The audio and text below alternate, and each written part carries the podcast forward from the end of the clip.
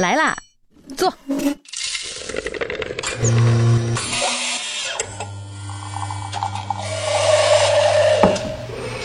您的半拿铁，请慢用。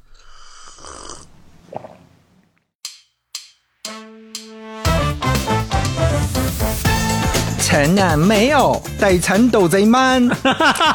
哎，不容易啊，不容易啊！那也不来听半拿铁第八十三期，打板开始。说有一个女士，因为脸部整容，她双眼皮儿做的不太好，嗯，就告到法院去了，哎要求呢是枪毙主治医生。法院说枪毙是有点过杀分一儆百，我。虽然有安保人员的舍命保护，他一度冲出重围，但关键时刻却又被重重按倒在地，勒住脖子。姚老板气急大喊今晚要到哥哥家里住吗？：“ 哎，你不要你想什么呢？你这哎呀，我没说什么呀。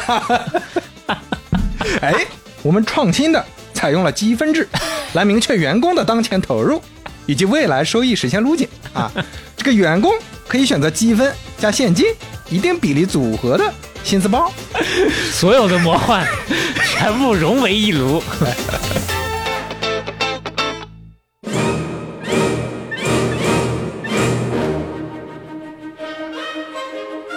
会车开了远光灯，楼下买了震楼机，欢迎大家收听半拿铁年终企划，震楼机十大财经新闻。呱唧呱唧。这 俩傻逼，哎，哎，这一听就知道这不是一期常规的节目是啊。我们这期呢非常主观和任性的选取了今年呃多多少少震撼到我们一整年的十条新闻，跟各位一起来分享一下。哎，希望各位能够以此为鉴啊，以人为镜，有则改之，无则加勉。你一听就知道是啥新闻了，是吧？别的都不说啊，那我们就算是单纯的就图一乐儿也挺好啊哎，。也没关系啊。那我们这个结构设计是什么样的呢？嗯因，因为今天我们评出了十条财经新闻，对吧？哎所以我讲前五条，嗯小磊负责压轴后五条。压轴是你，我那叫大轴，呃，这个轴可可真大轴，不一样。咱们除了轴就没别的了，一个压轴，一个大轴，是吧？嗯我们期待这个能成为我们一个长线的常规节目啊！嗯每一年咱们总结总结，看一看。啊虽然说这个跟我们的主线没有什么关系，但我们也算是告别了二零二三年的这么一个有这么仪式感的一个句号啊！哎，挥一挥衣袖，带走这么十条新闻。来吧，第一条，嗯，瑞幸咖啡啊，咱们都知道这是中国第一咖啡店品牌了。哎，虽然当年说造假，把我是亏的裤衩都快没了，我不知道小磊有没有买啊？没有，我没有啊。但是咱们说一码归一码，今天人家卷土重来之后，确实做得很好，大家也都有体会。是，根据二零二三年第三季度财报，门店总数呢已经一万三千二百七十三家了。嚯，什么概念啊，朋友们？星巴克在中国开了这么多了，才六千多家。这么多年了，而且在整个餐饮行业，瑞幸仅次于四大天王了。餐饮行业的四大哎天王餐饮行业门店的四大天王，嗯解释一下啊：增长天王、嗯多闻天王、持国天王 和广务天王我啊。亲我厉害，我厉害，我厉害。哎，其实是蜜雪冰城、华莱士、正新鸡排和绝味鸭脖。没错啊，啊，这四家的真的是大名鼎鼎，你哪怕没没吃过、没买过，你也肯定见过，门店数量都妥妥的过万的。都是过万的，而且很多都是好几万啊。瑞幸作为这么一家非常高频消费的，又是新开的这么一个品牌，嗯能开成这样，很夸张啊。而且今年他做了这个酱香拿铁，上市首日销量就怒破五百多万啊！嗯这确实是一个现象级的今年的营销事件。你就说这酱香拿铁，嗯，当时有一次录音，我还请小磊喝过 啊，那天是上了头录的，到底是哪一期？哎，你就猜吧。我说我不爱喝这玩意儿，你就不用给我点，哎，送一回了，反正那个外卖费都付了，哎多点一杯没什么。是，主要就是喝这个茅台那么一丢丢啊。哎，那我们讲到现在呢，镇楼的地方在哪儿呢？镇楼的地方在泰国。这个泰国是东南亚的一个国家啊。我们之前在今年的，在二零二三年，我们也讲过一期，是七十三期，小磊讲的泰国的首富嘛。家族，嗯，哎，那关于泰国的那个营商的环境，可能大家略有所知。那包括再往前第八期讲红牛的时候，也有涉及到过。哎，那这次是怎么回事呢？从二零二零年开始，就在泰国街头上边啊，出现了瑞幸咖啡店。你看这个出海战略打的好像挺早呀。是啊，大家一看，哇，一七年刚出来的瑞幸，啊，二零年就开到海外去了。中国企业出海，这刚刚的呀，牛逼啊！啊，仔细一瞧哟，稍微有点不一样。哎，嗯你说出海了，这个路啊，它这个头怎么就歪了呢？嗯，它那个 logo 是个鹿头嘛，哎，这个 lo logo 是个鹿头，在这个泰国街头啊，这个头是正好镜像的。在国内呢，这个头是朝右的；嗯在泰国呢，它就朝左了，整个头就完全歪的不是一个方向了。但是呢，除了这个头歪的呀，这个蓝色的这个色值啊，嗯，你挑出来都一毛一样。再去一查，哎，这是二零二零年就在泰国商务部合法注册下来的瑞幸商标。那在这个时间节点，瑞幸咖啡在中国已经开设了四千多家门店了，所以看起来就是中国瑞幸在那儿注册了一个歪头的啊，出海咱们就头歪一歪啊，看向海外，嗯。啊，可能是这个意思，大家划重点，看起来，哎，但是这个泰国商标，大家一看啊，主体嗯，跟中国瑞幸半毛钱关系没有。哎呦，这个公司呢叫五十二集团，这是怎么着？名字上借鉴的五十岚 啊，也也有可能是五十岚借鉴的它，反正不重要了。嗯这集团呢，就是泰国一个老牌的集团，这是泰国的老牌的集团，泰国的集团啊，嗯这跟中国瑞幸是半毛钱关系没有啊！而且这就明摆着说，我就是金庸新，我就是金庸剧。金庸新著，金庸巨著，我就是明着抄你，哎，你拿我没办法，我嗯我就我艺名就叫金庸新呀、哎你能拿我怎么办？走出国门了，你管不着我了。哎，我就是真假猴王李逵李鬼啊，这就是、中国瑞星一看这不行啊，那我得跟泰国政府说道说道。嗯，二零二零年发现之后，就跟泰国的中央知识产权和国际贸易法院提出了诉讼。就说你不能这么搞啊！嗯这个我们很早在中国已经注册好商标了，是你们五十二集团这是恶意注册商标，你们要点脸吧？这哎，初级法庭判决立马就下来了，败诉啊！你这 回回回去回去回去，我我们这我们这头头是朝左的，哎你们是朝右的，哎呦喂，哎，中泰之间呢，其实是确实没有签订商标合作协议的，嗯所以人家你也不能说他法庭是瞎判的，嗯就没有合作协议。那这个商标是这个商标，你那个商标在中国有用啊，你怎么不早呃在全世界两百多个国家地区都注册商标呢？是你怎么不学学红牛呢？啊，这个是你自己的问题。所以根据泰国商标法六十三条规定，泰版的瑞幸是最先向商标局注册使用的，那人家就有权利从事该领域的业务。嗯而且反而你没有权利了，嚯你过去你就变成，厉鬼了，哎，你就成了替身了呀。坏了，但是确实啊，这个泰国天高皇帝远啊，这不能这么说，泰国比较远啊，这个中国的政府手伸不过去。鞭长莫及。另外呢，大家敏锐的发现了一个事情啊，其实也不用多敏锐哎，就五十二集团前面还是有一个定语的，嗯有个 title 的，人家叫泰国皇家五十二集团了。哎呦，那就更能说没问题了。哎，人家是有皇室和军方的背景的呀。嗯，咱们之前提过啊，泰国很多的这个资产嗯都是把控在皇室手里的，你动不了人家。嗯，中国瑞幸就这么吃了一个哑巴亏，还没完，这哑巴这个亏还没咽下去呢，嗯啪一个耳刮子又扇过来了。哟，热热乎乎的新闻嗯就在二零二三年十二月十九日，怎么说也就是半个月前，嗯，泰国皇家五十二集团向法院正式提交诉讼，要求法院判决中国瑞幸咖啡赔偿我经济损失一百亿泰铢。得倒打一耙哎，而且法院已经立案受理了，啊。这一百亿泰铢相当于二十亿人民币。嗯到底为啥呢？具体没有明说，但大概率是说你侮辱我呀，嗯，你是伤害我的 商业信誉啊，估计就是这样。中国瑞幸的官方微博转发了这个新闻，说关于被泰国假瑞幸索赔一百亿泰铢的问题啊，嗯情况还有待核实。重点呢就在这个微博后面还跟了一句泰语，翻译过来就是我看不懂，但我大受震撼。哎呀，这就是泰国瑞幸给中国瑞幸楼底下装了震楼机啊，这装了不知道多少个。确实是看不懂啊，泰语咱们大部分的中国人都看不懂。这种打官司的思路确实那么长见识了啊！嗯国家之间在商业上的保护措施，有的时候确实有点叫人瞠目结舌、一言难尽。这就是那句“流氓会武术，谁也挡不住”。确实有一些国家啊，就搞点事情伸手要钱啊，也不少见这种事儿。而且这个瓜呢，是落在大家日常都可见的瑞幸咖啡上，确实是挺意想不到的。当然，话说回来，咱平常看到一些社会新闻，特别是娱乐板块的时候，都会说以假的，以发律师函，好像是发了律师函，这事儿我就硬气了。那泰国也学这招，是吧？哎，你看，我们都已经把他告了，肯定我们是最正统的。一群的不明真相的群众就这么着就被忽悠了。是。那这个故事呢，咱们就用这句泰语作为结束，嗯我给大家学一下啊。哇，你这现在这个难度升的越来越高了。城南没有，底层都贼慢。哎，不容易啊，不容易啊。哎呦喂，为了学这句话，花的功夫比准备脑子的功夫都长啊！真是。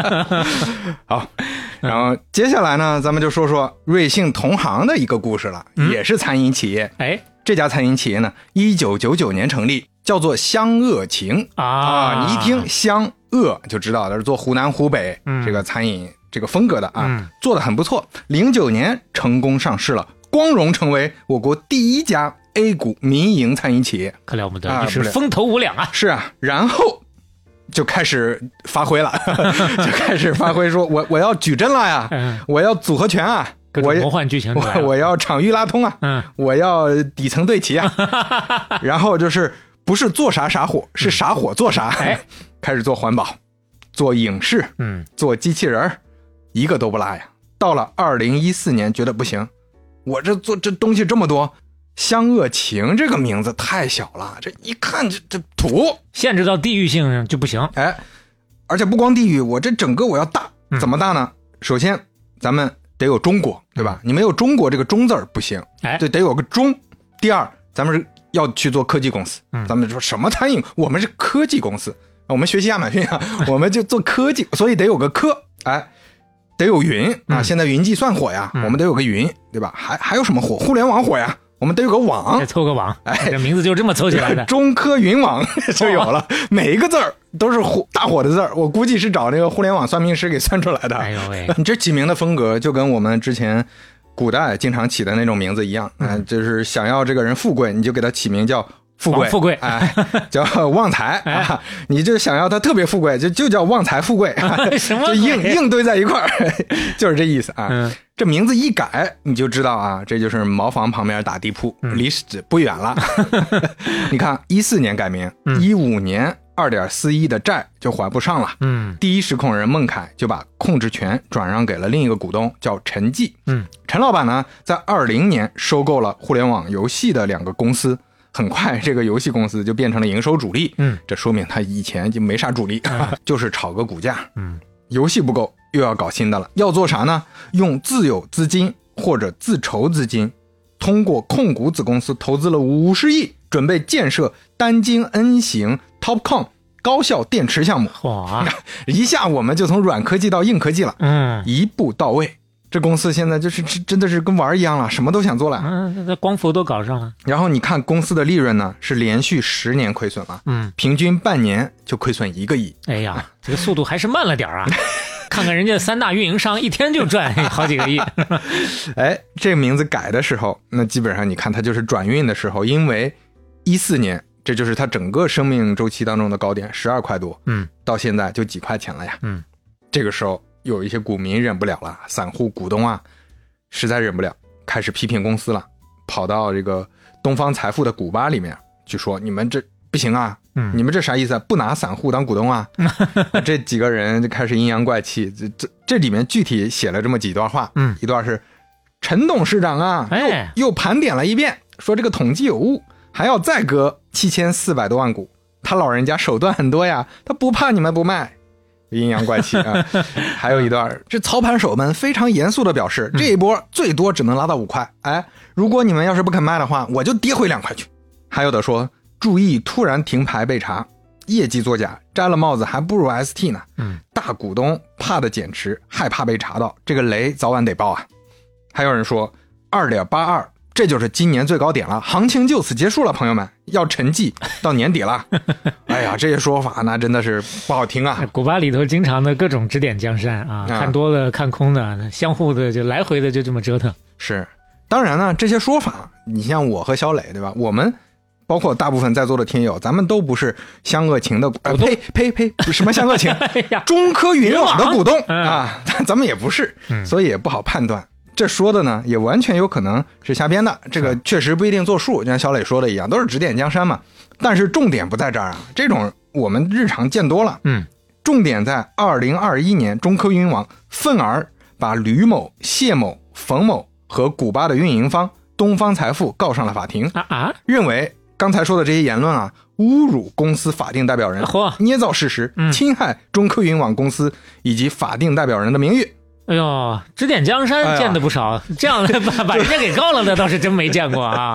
对，然后初审法院一看，这行吧，这法院也是大为震撼。那以中科云网公司的诉讼请求缺乏事实依据为由，嗯判中科云网败诉。中科云网不服啊，哎呦，还不服我？继续上诉。嗯，然后上诉他有没有新的证据？结果二审又给他败诉了。二三年终审判决下来了，上海高级人民法院公布判决书案号沪零二民中九零九七号，依然认为他败诉了。而且在这个判决书里面，你看法院说的非常清晰，嗯冯某、吕某基于购买的股票股价涨跌，对中科云网公司和股票作出评价，并没有主观虚构、恶意诽谤的故意。同时呢，冯某、吕某关注人数和粉丝数都非常少，也不是该领域面向社会公众的权威机构或人士发布的这个涉案言论呢，均属因对股价不满产生质疑。其他网民基于正常理性人的角度，对其带有主观体验感的言论信息，非经官方核证或自行核实，不会一味盲从的。哎呀哎呀，这说的很清楚了，就是他们不会产生那种真的真正的负面的影响力的。哎某种意义上，站在上市公司的角度呢，确实可以算作是有点深受其害的意思。但是人家法院已经把这个话说得很明白了。对，其实你得讲道理嘛，嗯你不能是这么告嘛。但是判决书里也提了，这两位确实也有不当之处，嗯所以也要严肃批评。是，同时，这个东方财富已经把内容删掉了，这个事儿就这么结束了，嗯还是相当公平公正的啊。呃，这个故事呢，差不多就说到这儿了、啊。嗯这个小磊往回找补了一下，不然有可能我们也会被告。对，因为 你如果咱换个屁股想啊，这屁股坐到公司那边，我们是一个还自以为挺兢兢业业在做事的，结果在古巴里头啊，各种各样的阴阳怪气，甚至是污蔑。其实我们看着心里也难受，那只不过呢，这不会告呀，这难受归难受呀目。前到不了那种程度。你得心里有数啊！你就像之前搜这个二零二三年这些新闻的时候，搜到一个，当然不是财经新闻，说有一个女士因为呃脸部整容，她双眼皮儿做的不太好，嗯，就是就告到法院去了，啊要求呢是枪毙主治医生。对，那你说这个，你说人家有没有理儿？确实有点理儿，你给我做成这样啊！我就是为了以儆效尤，看看以后还有哪个主治医生水平不够，敢动刀子给人家法院说枪毙是有点过杀。一儆百，我。呃，这是啥人都有啊。哎，那这个故事差不多到这儿了。最后说一句啊，二零二三年前三季度，湘鄂情，哎呸，不是什么 湘鄂情，中科云云网。哎，公司实现营收一点四五亿，嗯。同比增长百分之八十。同时呢，归母净利亏损嗯。一点零九亿，哎呀，还是有钱能继续，哎还是继续亏。哎，继续亏下去了。嗯、接下来这家公司呢，业务上比湘鄂情，哎，比中科云，哎呀，这个这个这个说不回来了，比中科云网要靠谱多了啊！这家公司叫美诺华，哎，根据官方介绍呢，是一家专注于特色原料药，包括中间体和成品药的研发、生产与销售的综合性国际医药科技制造型企业。嗯，了公解。公司呢成立于零四年，总部就在宁波，在一七年四月上海证券交易所主板上市。美诺华的产品覆盖心血管啊、中枢神经啊、胃肠消化等等领域，是国内出口欧洲特色原料药品品种最多的企业之一，嗯连续多年荣膺中国 CDMO 企业二十强。美诺华打钱，咱说完后面呢，就可能 得我们给人，这可不敢随便说啊。公司很好啊，确实业务上没有负面，也挺赚钱的。嗯，从财务报表数据来看，美诺华二零二三年三季度显示，公司归母净利五千四百多万人民币，嗯扣非净利也差不多五千三百多万人民币。嗯，说明非经常性损益少啊，还是集中在主业之上。哎，那这公司确实没得说，目前看业务也都没啥问题。咱们接下来聊的不是公司的问题，嗯不是业务的问题，是老板的生活作风问题。哎呦，话说啊，这个美诺华董事长兼总裁姚承志姚总，跟他的中学同学张永记，我们后面叫张老师啊，嗯这二位呢，在零零年就结婚了，嗯二十多年前生了一个女儿，但是在二零零二年就离婚了。嗯，当时呢，姚总还是很大气的，离婚补偿啊，这后面二十年咔咔咔就开始打呀，哎呦，累计打了两千五百多万，嗯。好人呐，对前期非常好呀。后来大家又发现，这个张老师啊，炒股有点厉害，有。啊买股票一点都不含糊。嗯。二一年开始几个月期间买了大量的股票，到年底卖出，他花了一千二百多万的本金，嗯，赚了多少钱呢？一千一百多万，哟，这是基本上翻倍了呀。收益率可太高了。张老师股神啊，那人家跟姚总之前也确实门当户对，一个企业家，一个股神，看起来没啥问题，解释得过去。嗯，问题就是张老师买的股票只有一只，哟，就在二一年那几个月期间就买了一只，就叫美诺华。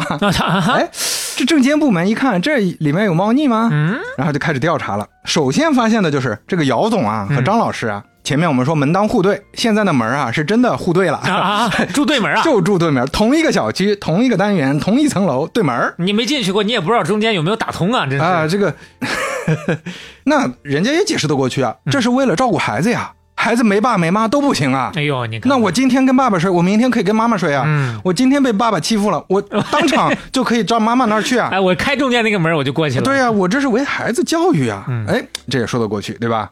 但是这个张老师啊，虽然是股神，嗯，就是对这个聊天记录啊，这互联网这方面可能不是特别了解，哟就都留下了。哟，泄露了什么重要的东西啊？证监部门打开一看，嚯！二月份他就开始跟别人聊天了，嗯，说老姚让我抓紧买，也不知道真的假的。三月份，哎，还有一个短信，短信就是发给姚总的，说老姚，哎，这个股票都按照你的意思全吃进去了，你看看，赚得到赚不到，还得靠你指示啊。谍战片没少看呢，这是啊。下边还有一句是吧？整这些专业词汇啊 下边还有一句，啊，还有一句，下次股票要风险了，嗯，你不能跟女儿说啊，她一学习，她就把这事儿给忘了，说明这个女儿呀 还帮他留信儿啊，这中间怎么哦，真人传信儿啊？真人传信儿。你说能真人传信儿，为啥非得留记录的？真的是，哎，她可能她老公那边确实是想的比较周全，嗯是。就是因为怕留下记录，哎是吧？有有可能，哎。啊，前夫啊，前夫。那 是。然后你看这一家三口，这个亲子游戏玩的啊，乐呵呵的，生个孩子就是为了当报童的，哎，而且这个证监部门一查呀，二月七号，美诺华当时开总裁办的会议，当时要决定二月八号下班的时候，跟合作方默沙东一个美国公司啊，嗯反馈质量协议的问题，这可能是一个他们合作之间的一个重要的决策。嗯，二月就是紧锣密鼓在谈这个合作的期间，就在当时开完这个会，二月八号、二月九号和二月十号，姚总呢托人给张老师转账，一共前前后后转了一千五百万。哦，就这三天里，四月二十二日收盘，哎，这个合作终于正式发布了，美诺华签订了十年战略合作协议。这一千五百万也就全投进去了，已经。哎，这当场就投了，投了已经等了一个多月了。姚总行不行啊？那边都着急了，别着急，别着急。哎呀，这个最最后这一查，这明摆着了吗？嗯，这内部交易的证据真的是真的是个草台班子啊！张老师，你说说，还是企业家的这个前妻，怎么就做事这么不干净？苦心故意的是谋划这么一个大呃，局。影视剧都白看了，真的是毫无反侦查意识啊！福建证监局调查结果，张老师在内幕信息敏感期交易美诺华股票的行为，虽然你是前妻，但是我们查的证据都有了啊，违反了证券法第五十三条第一款的规定，构成了证券法第一百九十一条第一款所述的内幕交易行为。对此，张老师赚的那一千一百多万啊，嗯哎，您拿回来，同时两千两百多万，哎，是罚款，也得交啊，这个两两倍的罚款。这收益率啊，比以前更高，只不过前面加了一个负。啊 是，哎呀，这个我当时查这个资料的时候，就发现，在二零一九年啊，姚总就被评为宁波国家高新区的最美高新人。哟，这是对地方上有贡献。哎，所以说咱们肯定的说，嗯。姚总不仅仅是最美高新人，嗯。还是最美前夫。啊，伟大前夫。对，结婚证算啥？离了婚，咱们一样是亲人，有钱一起赚啊。有房一起住。说到赚钱，嗯，咱们就可以聊聊下一个故事。哎，咱们这个打工人啊，赚点钱是真不容易啊。是你说有朋友花钱的时候，也得用心去攒积分儿，对吧？你像我出去出门的时候，那华住的积分，嗯，呃，攒一攒，住个全季，住个汉庭什么的，攒到一定程度，到年底啊，换个鸡蛋什么的。啊，这这是啊，换个卫生纸啊，万豪的攒一攒，对吧？也换个鸡蛋啥的啊哎。这个各个航旅的啊，什么饭店的、游戏里的，包括支付宝的会员的，这大家日常生活肯定都在攒积哎，分儿。都不要浪费。哎，但是就有这么一家神奇的公司，嗯直接帮你一步到位了。哟，你还花钱攒积分干啥呀？嗯我发给你发的钱就是积分，嚯，我直接给你了，一步到位啊哎！让你变成人生积分大赢家。话说，就在十二月二十六日，有媒体报道了这么一件事儿。嗯，一位来自南京的赵女士说：“我是一家苏州高科技公司的员工。嗯，我们这高科技的一批 啊，有多高科技呢？啊，我们有一套完整的发积分的这个兑换规则。哎呦，这个具体的规则是这样的：嗯，每月我会授予你积分，授予之后每三千积分可以折算一个整月的工资。哎等会儿，啊，不是说额外发福利给你积分，哎，这就是只发积分啊！就是说不给工资，所所以前面说一步到位啊，你这拿着工资不又 这中间有流程了呀？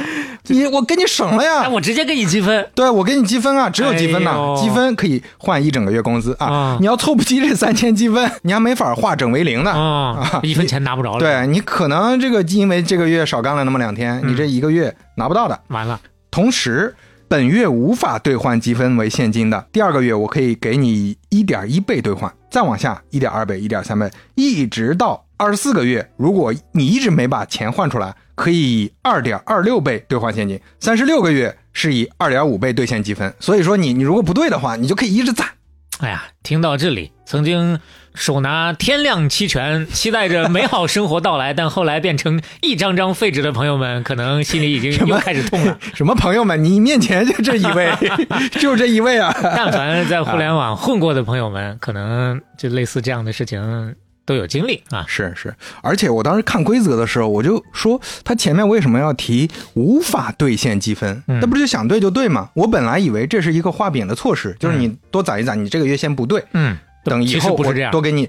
不是这样，要不要兑是公司定的，不是你定的。能不能给你对？能不能兑有要满足两个条件。嗯，第一个条件就是公司必须达到盈亏平衡，如哦，果这还赔着钱呢，这是这公司没这刚成立啊，没赚钱啊，我哦，所以公司如果盈亏不平衡，一天你就一天拿不到工资，一分钱没有，就、哦你就攒积分啊，嚯你就等着公司赚钱。哎，这是第一条。第二条就是公司的现金流具备相应的积分兑换能力，嗯并对公司经营不产生影响。也就是说，我赚钱了，我也不一定给我赚钱，我还要花呢，公司也要花呀。这是他妈什么公司？这是能忽悠到什么人去入职啊？我的天哪，这白给他打工啊！，对，这不是忽悠了南京赵女士吗？哎呦喂，哎呀，这个太牛逼了！这积分，我跟你说，就真的还不如支付宝那个积分呢，你还能兑个卫生纸，兑个鸡蛋呢。咋说呢？现在你说白了，这个东西是啥？那就是给你开个借条，嗯具体啥时候还钱，你等公司有没有钱，有了也不一定还，啊、反正你就等。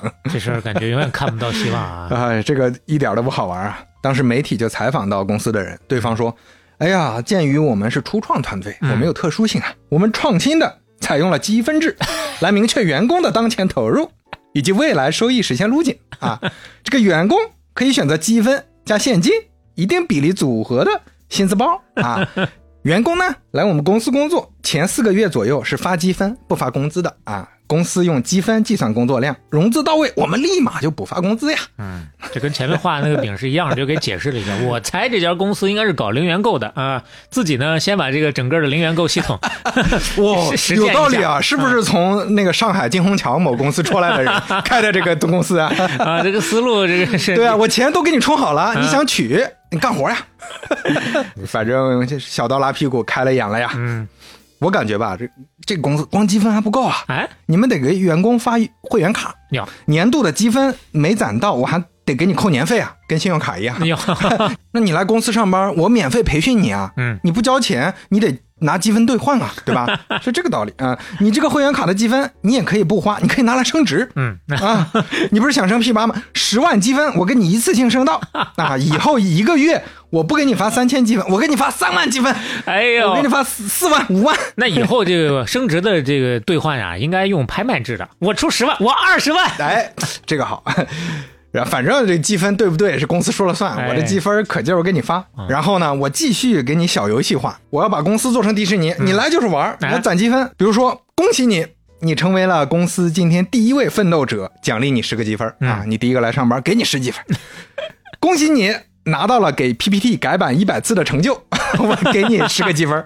恭喜你在工位上连续工作了十五个小时，我再给你十个积分。哎呀，我我我让你飘飘欲仙，我让你天天在公司玩，我看着积分，天天就看这个数，变成毒品了。哎呀，这个过瘾嗯啊！这个跟我刚看的这个电影《年会不能停》里的场景很像啊。这里边那个公司就有这种积分制。嗯，今年口碑爆棚的 是是职场人嘴替电影，这个评分超过八分了，国产喜剧很少见，应该就是这几十年豆瓣评分最高的一个啊！而且这里面有咱们都喜欢的石老板和六兽，推荐大家去看一下。那咱们正经说回来啊，这个事儿违法吗？当然违法，绝对违法呀！啊，劳动法第五十条规定，工资应当以货币形式按月支付给劳动者本人呐，是不得克扣或者无故拖欠劳动者的工资。那这里面说的很明确，要货币形式体现啊。对，所以很快两天后啊，这个事儿爆出来，苏州吴江区劳动监察部门工作人员已经跟记者反馈了，说我们调查了这个制度呢属实，但是没有实际实施啊。哦，我们本来只是想违法，但我们还没违法，你拿我们没办法。可以。哎，监管部门说，这个通过检查公司工资的支付情况，发现之前的工资还是按时足额发放的啊，暂时不存在拖欠员工工资的情况。他没有实施呢，我们已经督促其改正。现在公司已经重新修订了相关制度啊。哎呦喂，那估计这公司可能就是下一轮没融到，到了要勒紧裤腰带的时候了，就开始想各种各样办法。是，先发个消息，对吧？我是探探口风，大家是不是能跟公司共度难关？哎，结果发现树倒猢狲散了。而且啊，你真的说公司搞员工啊，这个恶心的搞法，那真的不是一种两种啊。最近刚刚这两天就出来一个新闻，说西安有一家高科技公司，嗯，又是高科技，哎，又是高科技的一批，高科技的一批，从 CBD 搬到了秦岭脚下。哎呦，我这这听起来就感觉要要闭关修仙了，员工纷纷辞职。这公司一看，哦，离职率差不多了啊，又搬回来。嚯，这真的是恶心他妈给恶心开门，恶心到家了呀！哎，啊，用这种办法，你明知道他就是为了逼你走，主动走，但你也没办法，我我公司我就经营不下去了，我就得搬到偏远的地方，你怎么办？各位老板们，学会了吗？哎呀，造孽呀，我们这是。哎，所以说环境不好，确实公司有一些恶心的办法对付打工人。但是呢，话说回来，那不管是老板、大老板、小老板啊，中层、基层、打工人，环境再难，咱们也不能跪着挣钱，对吧？你实在不行，站不住了，躺着 是挣不了的啊！你可以蹲着挣，对吧？你可以你倒立姿势挣，拿个大挣，对吧？你你你也不能跪着挣。那接下来咱们就说一个跪着挣，哎，就是最后实在受不了了，就做了一些作孽的事儿啊啊！什么作孽的事儿呢？今年最火的是啥？缅北诈骗啊！是，小磊之前在七十九期也跟咱们聊过缅北的往事，有兴趣的朋友可以去听一下。那么缅北诈骗这么火，在贵州就有三个男子，他们开始动歪心思了。哟，缅北诈骗能赚这么多钱啊？嗯，那我们也去诈骗啊！我们也去赚钱啊！主动入职啊，这是要。哎，然后这仨就狠心一把，就偷渡过去。据大万新闻报道，嗯，这三个男子是什么样的经历呢？首先，杨某。这个杨某啊，从一九年三月偷渡到缅甸，并偷渡回国啊，说明这中间来回的玩呢，这是旅游去了，不知道干啥去了啊。二零年五月又偷渡到缅甸，嗯，十二月自首走回国门。黄某一九年一月、七月偷渡到缅甸，而且两次都又偷渡回国，嗯，二零年八月又准备偷渡到缅甸，坐车的时候被警察查获。劝返，这他为什么去了缅甸，最后又回来了呢？啊，那不就是旅游吗？接下来 真是，接下来这位吴老师啊，我们从他的身上的经历就能看得出来这个原因啊。这个吴某从一九年七月、十月和二零年三月偷渡到缅甸回国，哎，他偷渡到缅甸就是为了回国呀。然 后三次之后，第四次要出去，在二零年十月偷渡到缅甸成功了，而且真正接触到了。缅甸那边的诈骗公司，嗯，结果诈骗公司拒收了，为什么呢？因为他没有文化，不会打字儿。哦，你连字儿都不会打，你诈个谁呀？啊，我以为他没有肾呢。二十一世纪最缺的还是人才。是啊，这啥本事没有，连干坏事儿你都干不了。所以说这三位啊，最后都是因为没有文化，找不到工作呀。哎呦，电诈工作都找不到就被。对于广大被骗的人来说，也不知道是该幸还是不幸。幸的是少了几个误入歧途、加入诈骗团队的坏分子；不幸的是，他们那些坑可能就被更聪明的给填上了。那最后呢？被告人吴某、黄某、杨某因违反国境管理法规，偷越国境情节严重。综合考虑他们对社会的危害程度，以及他们认罪悔罪的表现，最后吴某判了六个月，啊，处罚金七千元；黄某判了五个月，处罚金六千八百元；杨某判了四个月，处罚金六千八百元。问题是，他能罚得出来吗？那工作都找不着，估计兜里早就掏干净了。是啊，是是不是后面考虑继续去找别的工作，咱就不知道了啊。找个正经活好好学习。那这个故事就比较简短，嗯，咱们就差不多，我的五个故事就说到这儿了。哎，还是想说一句，环境再难，咱们站不住了，可以趴着，可以蹲着，可以坐着，实在不行也可以躺平，但是不要跪着。我的故事就说到这儿了，接下来有请肖磊。啊，到我了是吧？就咱这个跟刘飞这个没想到接的还特别紧。来，我这第一个跟你最后一个说的，他都是诈骗的事儿，因为我们这提前看得出来，确确实没串稿，没串稿的情况之下，稿儿都能串上，这叫？这叫默契，默契啊！来，嗯，咱们目光啊，从边境转到首都，有，哎，北京人李某。偷渡到北京又被遣返，这北京不需要偷渡，低端人口。哦，你这这这可了不得了。这话不是我们说的啊。北京人李某因为冒充消防部队应急管理局人员，号称自个儿有人儿可以帮人平事儿，骗取他人财物三十多万，被抓了。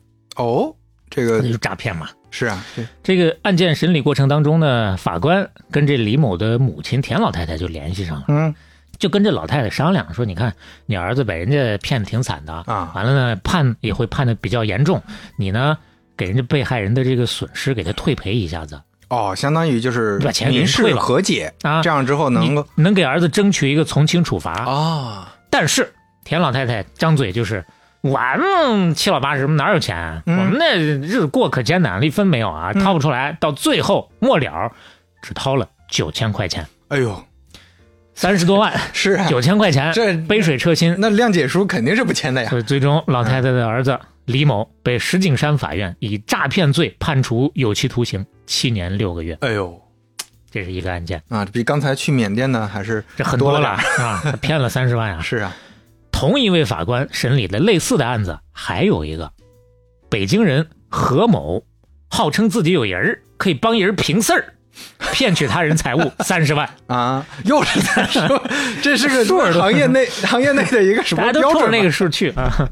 今年的 KPI 就剩三十万啊！哎，那把人骗了，他也被告了。嗯，而这个案子的原告，也就是受害人，姓田。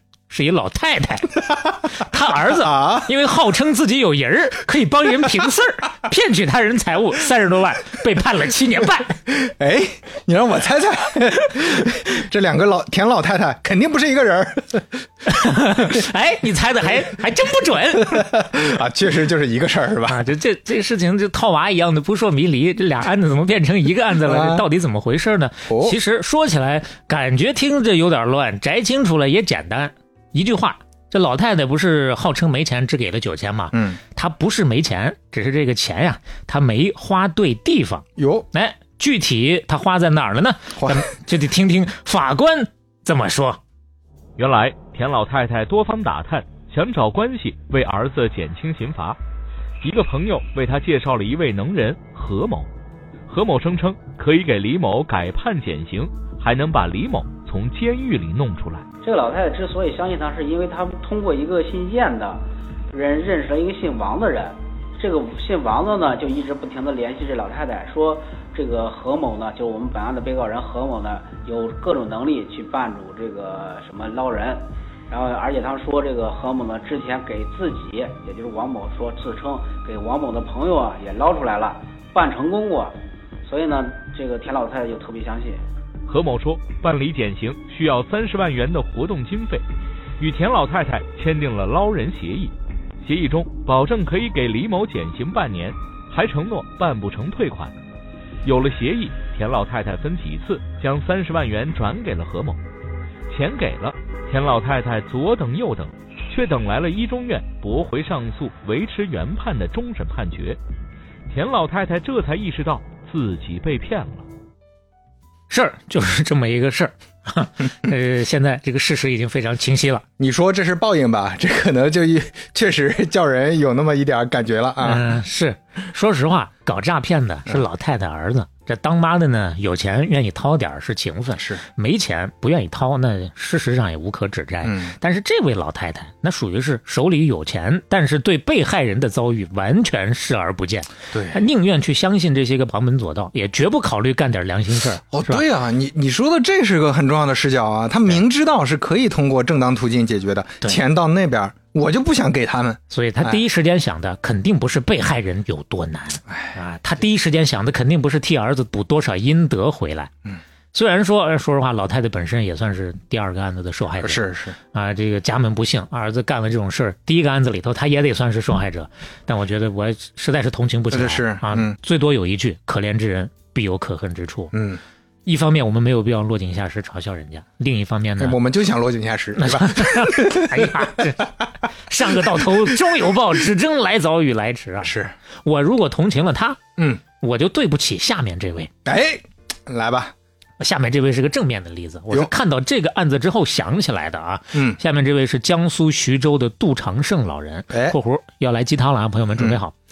七十多岁的时候，家门遭遇不幸，儿子儿媳妇儿几个月之内先后车祸去世，哎呦，留下了一个刚攒起来的小面粉厂和为了建这个厂子落下的一屁股饥荒，三百多万啊！火，本来呢，跟老太太一样，子债不用母还，嗯子债也不用这杜长胜老人父还是，啊。或者严谨点说，法律的规定是，他作为儿子的这个去世之后的继承人，只有在遗产范围之内才需要承担被继承人的债务。嗯，说白了，把面粉厂清算完了，剩下的债跟老头就没关系了。但是人家老头就一句话，不还不行，啊 我儿子的债我都得还。啊，他说，能借给我儿钱的人，那都是他的亲朋好友，嗯，我们不能辜负人家的信任。还清了这笔钱，我们一家人都可以挺直了腰杆说话，不会被一些人戳脊梁骨，包括我孙子以后也能好好长大。就是这一句话，你就知道这是个什么人了。不还也没人怪他，但是还了呢，这就是道义啊。对他挨个的把所有的这些个儿子的债主都找出来，嚯因为儿子走的突然嘛，他也不知道到底债主有谁啊。嗯，还好留下了一小本儿。就门口看着喷漆的，哎哎，还债，哦，这大门上喷那个红漆的啊，人都过来，都过来，过来，来来来签个字儿啊，我了解一下。上门要账的那意思是吧？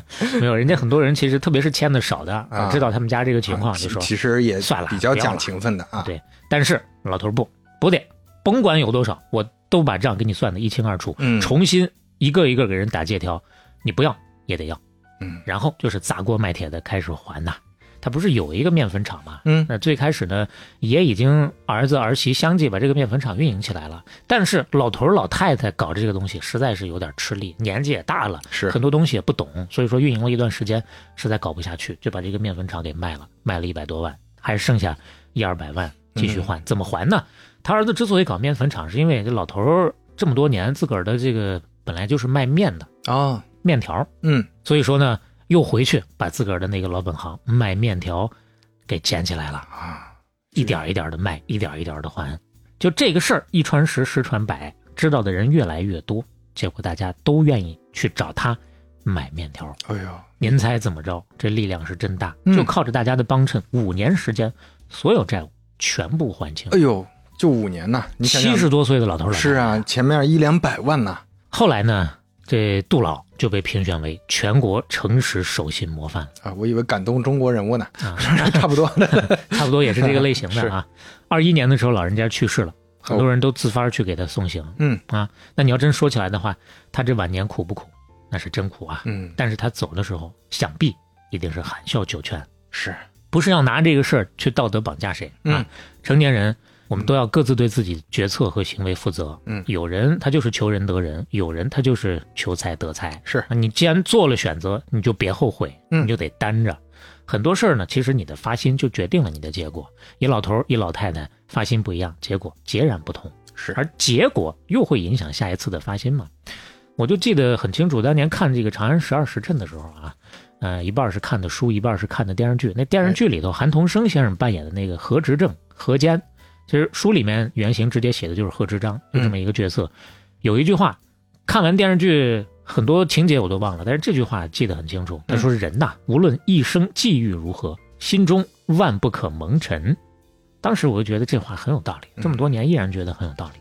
嗯，我觉得很多人都需要有这口气在，凭一口气点一盏灯嘛，是不是？当然不是所有人啊，那有些人可能自我非常强大，那，能量很强，跑得很快，就根本不需要靠这句话去活着。哎呦，那这部分呢，说实话，有一些是很伟大的人，他可能做不到心下一直都问心无愧的成名，因为他需要担一些事儿，他需要为了一些人牺牲另一些人。嗯，但是这只是一小部分，不需要靠这句话活着的，还有一部分人是自以为伟大的人，哦，比如下面我们要说的这群人。哎，说起来也是很近的事儿，就是上周的事儿，二零二三年十二月二十七号。哦，这么近呢？嗯。嗯，我看到的是，首先是澎湃新闻的报道，哎。说是广东肇庆网友反映，在当地一个牲畜交易市场，当地的朋友可能知道，叫做金物羊交易市场，嗯，卖羊的，有几个中年男女站在了装了满满两车活羊的货车旁边儿，哦，要求放生。啊？啊，看看这个视频，现场的视频啊，他这车上都挂着佛像，对他不是说这个司机啊，为了跑在路上平安挂了一个佛像，而是这帮要放生的人专门拿了一个佛像去挂在这个车上，然后现在拍下来的这个短短的十几秒钟的这个影像呢，是他们在对着这些羊，可能在念佛，在祈福，嗯，就这么一个事儿啊。对此，网友表示：“你们怎么着要放生？你们讲功德，你还穿着羊毛衫呢？哎，还有羽绒服呢？哎，你看你背的那个皮包，你穿的那个皮鞋，哪个不是杀生来的呀？这真的是选择性放生啊！哎哎，就那女同志，哎，你还抹着口红呢？你不知道每生产一支口红，就会有一只小狗惨遭绝育吗？嚯，这话说的，这哎，梗懂的都懂，是不懂的不能上网搜一下吧。行吧，当然了，也有相对没有那么阴阳怪气的网友啊，就比较就是然后就说傻逼，对吧？就直接骂街，就比较客观的说这个事儿，哎哎说你们都看过《西游记》没有啊？当年唐僧还懂得拿砍来的柴去换这个渔夫的鱼拿来放生的，你们拿什么来换啊？啊，你拿钱换呗，你拿钱买下来，对不对？买了就是你的，嗯，放不放怎么放往哪放，只要不违法违规。也有道理，就是你自己花钱啊，你怎么处理，只要别给社会造成什么负面影响，你你别慷他人之慨，是啊 这让人放，这不合适吧？哎呀，对，网友说的都很好，哎啊，都挺解气。但是这气呢，怎么说呢？撒的多少有点不太是地方。嗯，为啥呢？他们真买了，哎，就是因为这新闻多少有点小问题嘛，他们确实是买了。买了两车羊，哎然后就放生，对，这就是新闻的一些问题了。是是对不对？经常我们会看到一些挑动大家情绪的东西，一些事儿。但是还是觉得很奇怪呀。没事儿，你接着说。那人家就是，你觉得奇怪没关系，后面还有更奇怪的。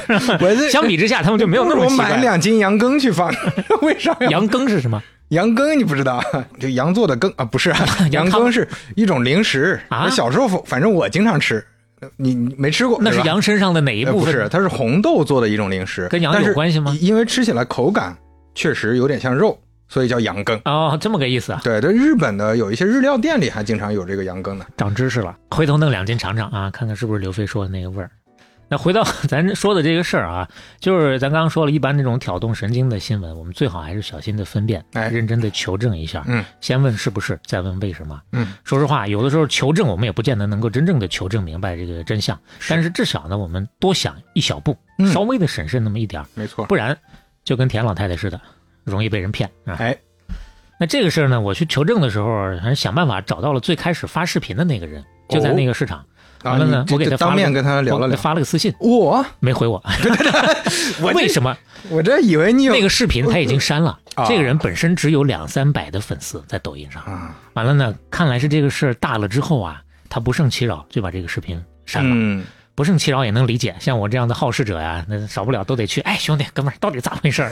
啊，后来那个羊怎么着了啊？是是，问了一大通，人家就就没回了。嗯那他本人没回，为什么刚刚我还言之凿凿的说这个羊是这帮人自己买的呢？因为还能找到另外一个非澎湃新闻的来源，来自于九派新闻的，看起来似乎是相对更加神圣的一个报道。我嗯选择更多的是取信这个部分。这个信源呢是来自于这个市场上的另外一个商户，哦，不是这一家，是旁边的。这个商户呢接受采访的时候说自己当时就在现场，所以说知道啊这两车羊是被想要放生的这些人买走的，嗯而且拉羊的这个车也是这群买家自己租的，差不多算下来一共得花一百多万呢。哦，你想要放生，他们付出了不小的成本。有钱的富婆，而且 也有男的，啊，对，但是但但是你这么一说，我觉得确实，也刚才说的那一点有道理，就是你标题就这么一句话，你确实不知道内情。嗯。我举个例子，有可能他们是一个团啊、不是团伙，就是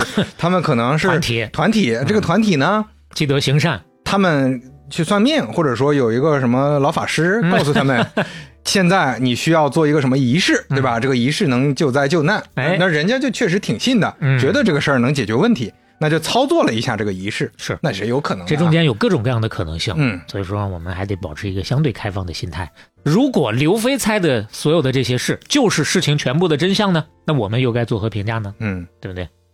当然，至于这两车羊后续到底放没放，放哪儿了，那就真不知道了。哎，就是对它放生，那会不会放到餐桌上啊？这咱也不知道。喜喜欢小动物到每天 顿顿都会有的程度。哎，嗯，事实上，放生这个事儿，它本身不是一个坏事儿啊。嗯包括今年五月一号开始实行的新的《野生动物保护法》第四十一条有明确规定，任何组织和个人把野生动物放生到野外环境，应该选择适合放生地野外生存的当地物种，哎不得干扰当地居民的正常生活生产，避免对于生态系统造成危害。所以你就不能把羊放到放生池里哎，啊，这个这就淹死了啊。淹死之后不好吃了。是啊，对你也不能把鱼放到大森林里啊啊，这个这个活不了。还没等做成鱼干就臭了。嗯，不开玩笑啊。一方面说明说到不开玩笑啊，我跟小磊之前刚最近刚去录了一期不开玩笑，上了大家可以期待，还还没上，啊没上啊，大家可以期待一下，应该就在近期会上线。哎啊，，大家相互引引流啊，是，就是看上门儿 确实是硬捧了一句，就是稿子里没有这句话。哪有稿子？所以针对这个事情呢，至少我觉得大多数人反感的不是放生，而是无脑的放生，是只管自己功德不顾别人死活的那种所谓的放生。那这年头一年到头放生这一个关键词儿，你稍微上网一搜，你能搜出大把的新闻。而且你想，但凡能上新闻的，那多少都是带点才艺的。刚刚刘飞说放羊羹，那说不定真有人干这种事儿，就因为羊羹里头带个“羊”字儿，我就去把它放了。哦，毕竟已经有前车之鉴啊。咱就单看二零一三年的新闻，随便一找，十一月二十六号，湖南长沙嗯网友发视频称，两女子把米面油和牛奶倒进了湘江放生。呃呃哎哎，就是这是植物啊，或甚至牛奶都不知道是什么东西。啊这，米面油都需要放生啊？对啊，谁知道他怎么想的？九月十号，广东汕尾有网友发视频称，一群人把矿泉水倒进海里放生。你不嫌他闲着吗？人家是矿泉水啊！这是是不是有点行为艺术了？八月三号，广东东莞有网友发视频称，两女子把一大袋鱼豆腐扔进海里放生，这不就是刚刚说的，嗯，可能里头就带个鱼这还？稍微沾点边儿。这就是说有点讨个彩头的意思啊！你买不起羊，买个羊羹，对吧？买不起鱼，买个鱼豆腐，可是，但是在外界看来，同样很迷啊。嗯五月十三号，广州天河有更迷的，有网友发视频称，这些都是有视频的啊。哎，有人网购了上百只蟑螂，带到楼下花园放生，不顾邻居劝阻，坚称我要给他们生命。这样的明显已经生病啊！就是咱们说前面的，你你不影响别的小动物也就罢了，嗯。你现在不光影响动物了，还影影响的还是那比较重要的动物。啊。你主主要是你影响到了小区的房价啊，是啊。都知道你这小区在放蟑螂了，人家还敢买不敢买，是不是？要是这样都能积上功德的话，那这功德就真成了玄学了。是，当然，功德这事儿本来它也就是个玄学啊，但是功德的玄学不如 A 股的玄学更玄学。有句话叫做 “A 股的尽头是玄学哎，”，接下来我们就要说说 A 股的玄学。你这个过渡一点都不说话呀。二零二三年是 A 股的题材大年，也是玄学大年。题材好理解啊，大家但凡炒点股，或者说稍微关注一下都知道。你看，二零二三年的 A 股的热炒的题材有这么多，北交所、华为概念、算力租赁、多模态、CPU、短剧哈、温室超导、减肥药等等等等吧。哎，真的是，确实每一个词儿咱们多多少少都见过。就你可能不关注 A 股，但是你关注的东西 A 股都关注。是 是是，啊，但凡能跟股票搭上关系的，或者搭不上关系的，都能炒一炒。那题材是这么个题材，玄学是怎么个玄学呢？其实玄学也是题材，玄学题材。不是这话说的话是越来越深奥了，玄学题材来啊，从生肖到数字再到方位，这些都能炒。咱挨个来说啊，其实 A 股这些年每年到过年之前，生效这个事儿都要炒一遍，这算是 A 股的传统异能啊。嗯，远的不说，二零一九年是猪年，炒了个养猪股牧原股份啊，他就真这么炒啊？因为是猪年，所以。就炒跟猪有关的，那前后涨了两百百分之两百二十八点三七。哎呦喂，了不起！二零二零年是鼠年，炒了一个老鼠药概念股，连环药业，也是翻了两倍。哎呦，二零二一年是牛年，哎，牛是不是也多了？炒牛肉，炒了一个金牛化工。就因为还是化工啊，就因为他带了 炒个牛肉，我都我都觉得还合理一点。所以说就是不讲道理啊，啊就是纯玄学啊。除夕之前的三个交易日，再加上春节放假回来之后的四个交易日，连涨七板，再往后一个半月又累计涨了百分之一百六十五，就这么个炒法，而且炒得这么凶。到二二年是虎年，嗯，哎，A 股当中没有直接带虎字的个股，虽然港股、美股倒是有啊，A 股里头没有，没有怎么办呢？找谐音。没有虎，我找个湖，湖北广电，从从生肖股变成了谐音股，不到一个半月的时间，拉了十七个涨停板，累计涨幅超过二点六倍。到了二零二三年是什么年？是兔年，兔宝宝，这个可能但凡装修过的朋友会更熟悉一点，也是走出了一个翻倍的行情啊！哎呀，嗯，那二零二四年呢？什么年？龙年啊，龙年，嗯，可了不得了呀！中国企业对不对 啊？要是 A 股有八十六只带龙的，我感觉特斯拉都得啊，不是特 Space X 也得涨啊，龙飞船啊，还有龙飞船是吧？那咱主要看的是 A 股，是美股都没有这么悬呀。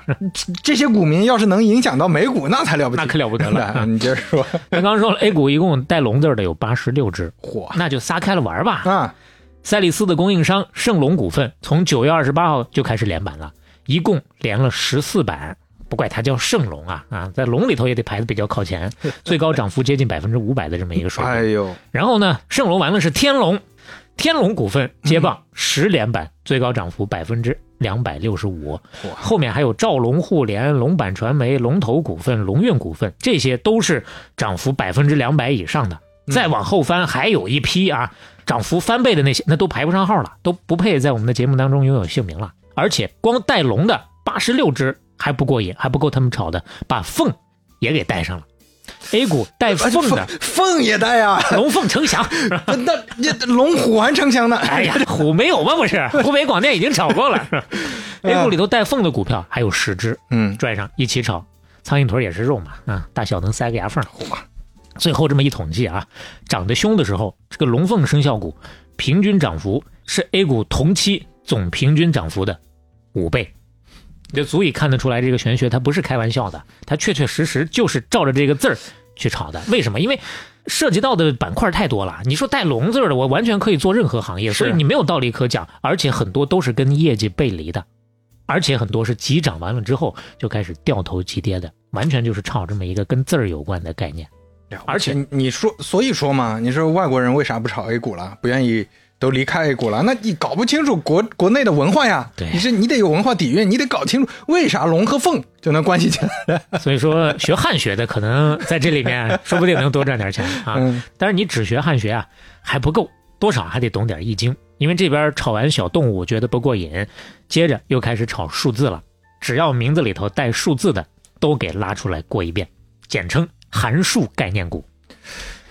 啊，打个比方啊，打一些小小的比方，哦，什么一兵科技呀、两面针呐、二六三呀、三六五网、四通股份、梧州新春、六国化工、七匹狼、八方股份、九丰能源，还不完，还有百字辈的、千字辈的、万字辈的，啊哎呦，只有想不到，没有吵不着哇，。你这让我想到小时候学的那个贯口啊，什么哎三阳开泰啊，对，什么四喜临门，嗯五福什么并真，六六六大顺，七星高照，八方来财，九九归一，十全十美，百事可乐，千事吉祥，万事如意。哎呀啊这一坨东西，这一毛一样啊。就这样，你看这个 A 股的这个数字辈儿的概念股，有人专门做了一下梳理，旁边还画了一个八卦啊，从画了一个半拿铁啊，从一到万都有。了不得了不得啊！而且炒到这儿，大家还不过瘾，炒完数字又开始炒方位。东南西北中，没错，东安动力、西陇科学、南京商旅、北巴传媒、中广天泽还没完，后面还有汇发食品和白云电器，这些都走出了长短不一的连板行情。为什么东南西北中后面还又加了俩呢？是啊，你静下心来，你想后面一个是汇发食品，一个是白云电器，所以是东南西北中发白。啊，这不只是方位概念，这还是麻将概念呀、嚯，这啊这这种文化，你说外国人你他能懂吗？而且说到这儿，我看到这儿，我马上就悟了。举一反三，咱还是会的，是不是？前面数字也炒了，麻将也炒了，接下来我猜该炒扑克牌了。毕竟前头那一二三四五六七八九十，麻将也有啊，嗯扑克牌也有啊。嗯但麻将除了一到九的这个万饼条，它就是东南西北中发白啊。那扑克牌呢？除了这一二三四五六七八九十，后面就是丁球凯帽大花小花。对对，这这是山东的说法啊，呃，勾儿皮球 K，哎，呃，大小王对，啊，所以说，不管是用山东话来讲的，还是用勾儿皮球 K 来讲的，各位去 A 股里面找吧。这波破天的富贵，我已经提前预测给你们了，接不接得住就看你们的造化了。挣钱了，别忘了我的好；当然赔钱了呢，也别来找我要。毕竟玄学嘛，都有一定的容错率的。那要是不能容错，那就不配叫玄学，充其量只能叫科学。是，A 股能容得下科学吗？嗯，啊，那这个问题是个玄学，这我解答不了。说的好，啊，哎。这这个解答不了啊。哎呀，你说这个刚才说那个香恶情啊，它就是改错名了，嗯，它应该改名，今年就叫香龙情，哎，明年叫香蛇情，哎，再后面相猴情、相鸡情、相狗情，一年改一个名最起证你火啊！对，最起码能保证在年底之前能涨那么一波。是，所以说，这 A 股的玄学有些时候你真是就是没有道理可讲啊！大家在 A 股当中经营多年的老油条们，也可以留言一起来说一说，有多少人现在炒股是跟我们今天说的不一样的啊？是真正的能够静下心来价值投资的，不看广告看疗效，不看公司名看财报的。嗯 嗯，来，我带你看一个财报。哦，广东一家世界五百强国企叫做广新控股集团有限公司的债券半年报，我们来研究研究。这是一份长达七十五页的报告，在这份报告当中，在第四十四页上的一家子公司的名字，赫然叫做“那要不住哥哥家里吧等会儿，等，哎，”。哎，你前面这些 A 股公司取名儿是不是各有各的特点？但是咱也没见过取名取的这么飘忽的呀。那要不住哥哥家里吧？就是也不是姐姐，也不是阿姨，就是住哥哥家里啊，所以说现在是清新脱俗啊。嗯，这公司都特别会玩，这讨个好彩头吧，就可能是算命大师叭这签儿一甩出来，上面写着“赫然阳化”，就是那要不你对哥哥家里吧 你得改名啊！你公司什么湘鄂情，什么中科云网，不行，你就得改这个名。那问题是啊，叫这个名，这家公司干什么业务的呢？干什么业务需要取这种名字呢？我想来想去，想破脑袋，我终于想明白了。嗯，他很可能是搞文旅的，哎，民宿产业，饭店人家能叫外婆家，那开个酒店叫哥哥家，啊感觉毛病也不大。是啊，而且这哥哥家听起来就有点严肃。这我得俏皮一点，哎那要不住哥哥家里呗？多好！这一牌子一挂，这个整条街最亮的民宿。没事，每天都是宾客盈门呐，哈，门庭若市啊。哎，以后咱们就改名，咱们什么啊半打？那要要不来听半打铁吧？啊，这么呀？那要不来听半打？哎，这好，好啊，那也不来听半拿铁第八十三期打板开始。不开玩笑的说，那这家儿呃，话说呀，我们俩录了一期不开玩笑，过一阵就要上线了。这触发了一个被动技能。那这家公司到底是啥产业的呢？对吧？它不是开民宿的啊，嗯，它是一个搞有色金属冶炼的，哦，名字当然也不叫那样不住哥哥家里吧，那当然，啊，它应该叫做印尼广清镍业有限公司。那这家听起来挺正经的啊。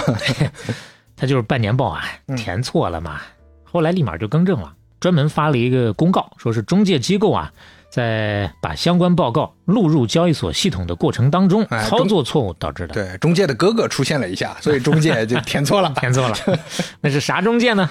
房产中介啊？当然不是啊，这个这里头的中介机构呢，其实是券商。啊就这种债券半年报，实际操作当中一般都是发债的主承销商来帮他们来搞的。嗯，具体到这个事儿，大家扒来扒去，发现很可能这家券商是中金公司。为啥呢？哦因为这个半年报的 PDF 信息上有作者的名字，跟中金公司一个员工的名字是一致的。哎虽然他写的是拼音，然后他的哥哥 有没有查？有没有这员工是个男的啊，啊男的啊。？OK，所以说真哦，到这儿就破案了。哎，你不要你想什么呢？你这哎呀，我没说什么呀。嗯，嗯，就破了案了嘛。是这个员工不好好干活，白天老想晚上那点事儿给整岔劈了吧？是还真不一定。啊，呃，判案到这儿其实还没破，因哦为有人继续往下扒。这这些人是干啥的呀？这些人是不是跟前面那个搞玄学那帮儿是差不多？跟那个放羊的是不是也差不多呀？闲没事就特别有这个钻研能力啊。对，又扒出来一张截图，哦，是这个正式工在微信群里给实习生布置任务的聊天记录。嗯哎，就是让他哎，你去帮忙把这个广信控股的半年报搞一下。这实习生是一小姑娘，哦，这说到这儿就更合理了，是合理的猜测一下，就是一边跟男朋友聊天，可能嗯一边干活儿，把这活给干迷糊了，复制粘贴搞错了嘛。嗯，结果谁成想，这玩意儿也没有人审核，一层一层的，真就这么发出去了。当然，说实话，其实也没有那么多层，嗯因为这个不是券商的盖章文件，所以说除了交易所的自动校验软件之外，基本就不会有人再去审这个第二道了。现实的情况就是这样的，而且你说校验软件，但是也就那么回事嘛，他验的也不是人家晚上去哪儿睡觉的事儿啊。是这个故事我听下来，我最大的感慨就是，现在年轻人啊都把男朋友叫哥哥，这个我之前是没有遭遇过的。我们家也是这么叫的。我知道呀，我所以我觉得，你看小磊这个女朋友啊，这这个女朋友没有别的，就这一个啊，可了不得了，瞎说啥呢？小磊是这个就年轻一点儿，所以他们就是哥哥妹妹的叫啊。我是没有这种经历，我这还新挺新奇的啊。但是现在咱们知道有这么一种民俗，所以这民俗。刘飞在家里头就是老头啊，老婆子呀，夫人，呃，太高级了，太高级了。呃，刘老爷好，嗯，就是就因为出了这个事儿啊，有人专门又去对比了一下，呃，他更正之后的那个文件，结果一比啊，发现改的不止这一个地儿，之前那个版本里头还有好几个小错误啊。往小了说有标点符号啊，逗号写成句号的，嗯。句号写成逗号的；往大了说有些数据都是错的。趁这个机会，可能他们就认认真真的对照了，啊是改了一遍，所以你就知道这活干的到底有多糙了。哎都是草台班子呀，一层层外包啊。就大家别看那些互联网公司产品一个个决策做的那么重要，都是大老板拍板，大老板拍给下边，下边人再拍给下边，最后拍到实习生那儿，嗯，才给你把东西做出来的。是哎，所以说类似这样的事儿啊，真要说起来，确实还有很多。来，你再看这个，哦，哎，这个就有点不吉利了啊！这前面咱们一直说要说吉祥话，哎，这个是要冲冲胸罩还是怎么样啊？你只冲胸罩的话，那裤衩子不愿意。什么玩意儿？我龌龊！这是怎么一回事呢？我们俩光顾乐呵了，还没给大家解释呢。哎，这是深圳一家叫做和而泰的智能控制股份有限公司，他们的一次临时股东大会的决议公告，聘请的是北京一个中伦深圳律师事务所，出具了一个相应的法律意见书。嗯说起来这也是非常头部的啊。是这份意见书的标题给写错了，把临时股东大会写成了临死股东大会。哎，那咱也不知道是哪个股东这么敬业，都大限将至了，还得垂死病中惊坐起去开个会去。啊 啊，听起来是南方的朋友，四十四和是是是啊，这个 没法说清楚。那是啊，树上有柿子是棵四十四棵，嗯 你红属属柿子树，是吧死色柿子树。嗯，嗯，类似这样的还有，比如说把公募基金的那个公募写成啊上坟的那个公募，哎呦，你这这真智能啊！嗯一看就是智能输入法的问题。其实也很诚实，毫不遮掩啊。咱这基金就是冲着埋人去的，你来了就埋你，哪儿的黄土不埋人呢？是不是？这股东你也离死不远了。那说起来，这些个搞金融的、搞法律的，那都是高大上的社会精英。但是呢，你像刚刚刘飞说的啊，草台班子办出来的事也就这样。嗯那问题是，他们拿的钱可不少啊。啊，一拿那么多钱，完了办这样的事，就容易被人给盯上，哎出点问题就容易上热搜。牙，我跟小李牙都碎了呀！赚赚这么多钱，吃下两张肺，名死大挫碎口中牙。于是呢，我们就搜肠刮肚的去找他们的负面新闻呐。嗯我们这我们这心眼儿也太小了，来看一条，看一条。嗯，二零二三年还有一条，说是券商员工在未与原配离婚的情况下，谎报年龄与另一名女生谈恋爱同居，把老婆的备注改成妈妈，谎称自己的女儿是父母找人代孕生的妹妹。被骗女生发现，对，等会儿，等会儿，这我觉得，哎，这一句话信息量有点大，哎，我我这脑子懵了啊！这不是我老婆，这是我妈。嗯你所以说这是人呐，就是会玩儿嗯啊。这这事儿呢，被骗的女生发现真相之后，就在券商群里头用男的手机愤怒曝光，破口大骂。嗯当然，男方呢后来发了律师函，说这个是不实言论啊，说这是经济诈骗的纠纷，但是也没有更多解释了，到底是有人要敲诈他呀，还是怎么着啊？最后也不得而知，不了了之了。小磊这急的可牙痒痒，哎呀怎么回事？怎么不知道结果们说个后续。真是 啊，这个事儿呢，且还多少有点罗生门。嗯但是再往年推一年，有条消息特别火，哎，也是很多朋友都听过的，叫做“又见炫富翻车”。叹号，九零后娇妻把中金公司交易员小老公炫停职了。哎，这个我好像有点印象，有点印象哎小红书上是吗？对，就是券商员工的媳妇儿（括弧这媳妇儿其实也是在另一家券商干的啊）。嗯嗯、在小红书晒了她老公月薪八万两千五的一个收入证明，嗯，公司开的，那是正经的收入证明，盖着大红章的。对，哪家公司？就我们刚提到的那家券商。中金啊，对，这绝对的行业龙头啊！那个哥哥家里那个啊，大家记不住的话，人家的这个薪酬待遇确实也一直都是行业龙头，就这八万两千五都不够算术平均的，不够他们家的算术平均。哎呦，二零二一年他们的人均年薪以一百一十六点四二万元排在行业第一。切 呀，听听，再往下是中信证券，嗯。人均年薪九十四点五九万，嗯，第三是华泰。八十八点五七万，这是二一年的整体数据啊。当然，这个是简单的总薪酬支出除以一个人数，是就是一个最简单的一个算术平均。嗯其实很多人是被高管给平均了的。那当那当然，二一年中金的董监高单拿出来看的话，最多是七八百万的这个、嗯啊，还是纯薪资方面的这个收入啊。嗯另外呢，二二年初还有疑似券商的非银首席分析师也是在小红书上晒工资，一年可能两三百万这么一个水平吧。嗯当时也是拉了一大波的热度，当然他本人是否认的，但是据说因为这个事儿，直接导致中国证券业协会在五月份专门出台文件，或者至少是在要出台的这个文件里特地的加了一条，强调要注意避免因为薪酬话题引起的声誉风险，明确要求券商要告诉员工薪酬要保密啊。嗯，其实就是一句话，你低调点，别嘚瑟，是啊别惹事儿。尤其是这几年，对吧？我这几天还跟朋友说呢，说现在年度总结，对吧？看电影的、小红书的总结、听播客的总结、听音乐的总结，哪哪都是。嗯你见谁分享收益率的总结了？今年支付宝理财咋样？没见有分享的不，敢说啊，不敢说呀。今年好的也不敢说，是差的也没心思说了。是，所以说现在啊，各个部门，特别是好的那些啊，也都特别的小心，不敢乱说话。包括二三年的二月份，中央纪委国家监委网站还特地又发文强调，要破除金融精英论、唯金钱论、西方看齐论等错误思想，要整治过分追求生活精致化、品味高端化的享乐主义和奢靡之风。哎呦，然然后，中国人民银行在内的金融监管机构就开启了又一轮的带头降薪。嗯为什么是又一轮呢？因为之前就在降了啊。咱们看看各家二二年的年报，有四十七家券商员工的人均薪酬都是同比下降的。嗯，招商证券、海通证券、国信证券等等这些降幅都是超过百分之三十的。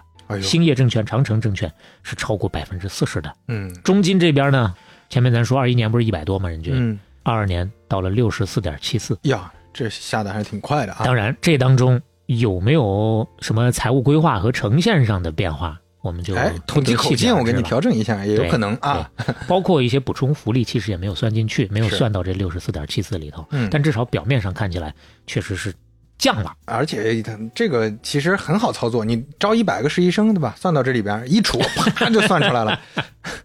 呃，这也算是其中一个方法。是总之呢，想要让你看到降是完全可以做到的。是的啊。那当然，事实上呢，二零二二年度中金公司的净利润确实同比下降了有接近三成。嗯啊，确实是降了不少。啊，我们是说啥说到这儿来着？哦，那要不住哥哥家里吧？